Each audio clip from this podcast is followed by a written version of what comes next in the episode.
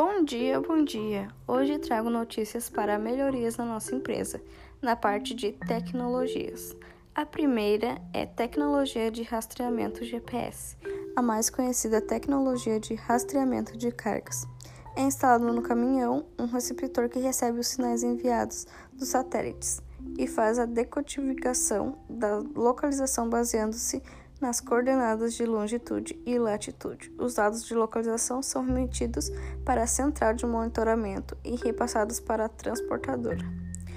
Segundo, o uso de aplicativos. Ao usar um aplicativo de transporte para empresas, você terá muito mais segurança, pois poderá conferir o trajeto da corrida feita por você ou por outros colaboradores, antes mesmo do motorista chegar.